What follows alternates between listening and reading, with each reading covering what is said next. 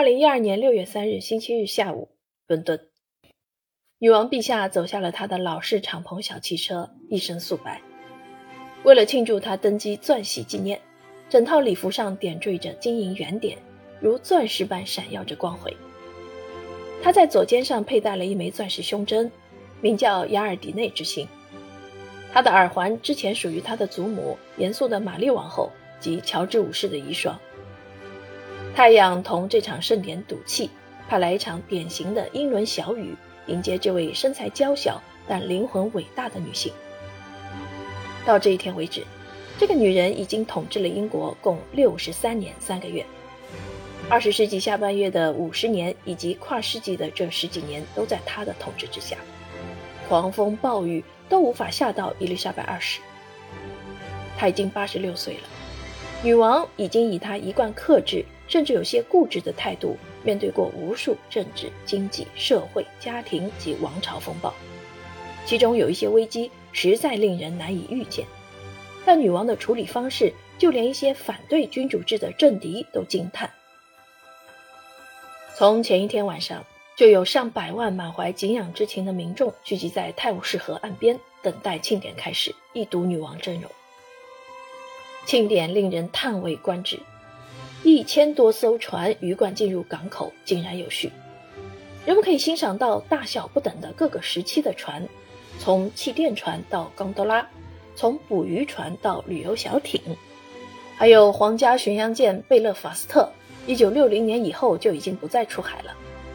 另外还有法国巴洛克式三桅帆船贝伦。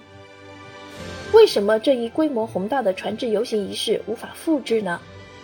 这正是伊丽莎白女王一生的象征。无论时代风云如何变幻，女王依然屹立不倒。她是跨越各个时代风浪的象征。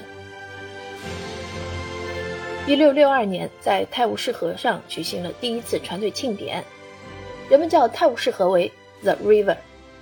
之所以用大写的 R，是因为泰晤士河和王室的十几个王朝紧密相连。查理二世国王也是斯图亚特王朝复辟后的第一位君主。英国内战后，共和党人克伦威尔杀死他的父亲。之后，查理二世在汉普顿王宫度过了他的新婚之夜，并且乘船回到了如今的威斯敏斯特地界，成为一名海上运动爱好者。他是第一位给自己买游艇的人。他和他的妻子布拉干萨王朝的凯瑟琳一起，曾经驾驶着小艇到达伦敦港口。三百五十年后，伊丽莎白二世与她穿着海军制服的丈夫站在老式皇家汽艇布列塔尼亚小型护卫舰上，在二十多位训练有素的划桨人帮助下，在河中前进着。这艘船自一九九八年便已退役了，之后停泊在爱丁堡港口，成为一座博物馆。人们发现女王脸上挂有泪珠，这是很少见的。